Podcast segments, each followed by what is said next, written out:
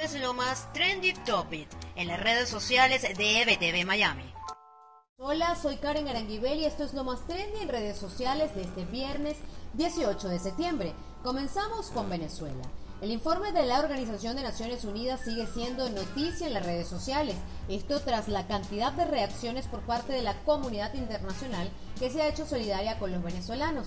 Y justo este viernes, Nicolás Maduro intentó evadir las críticas participando en una reunión de Naciones Unidas a través de una telellamada, esta vez para hablar de los objetivos de desarrollo sostenible. Maduro en su participación volvió con el cuento de las sanciones impuestas por la administración del presidente de los Estados Unidos, Donald Trump, y dijo que Venezuela seguía resistiendo.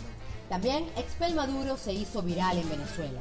Esta es una iniciativa promovida desde el año 2019 y busca recabar firmas a través de una plataforma en línea para solicitar a la ONU expulsar a los representantes del régimen del Consejo de Derechos Humanos de Naciones Unidas. Y también Bolivia es noticia este viernes. Esto tras la decisión de la presidenta interina Yanine Áñez de retirar su candidatura a las elecciones presidenciales y según sus palabras unirse a la oposición para evitar que Evo Morales a través de sus candidatos regrese al poder. Mientras tanto, en los Estados Unidos, la decisión de prohibir las actualizaciones de la plataforma china TikTok y WhatsApp se hizo viral rápidamente. TikTok se pronunció tras la medida del gobierno de los Estados Unidos y a través de un comunicado rechazó la acción, argumentando que la compañía había cumplido con todos los requerimientos impuestos para garantizar la privacidad de los usuarios norteamericanos. Y los estadounidenses conmemoran este 18 de septiembre el Día del Reconocimiento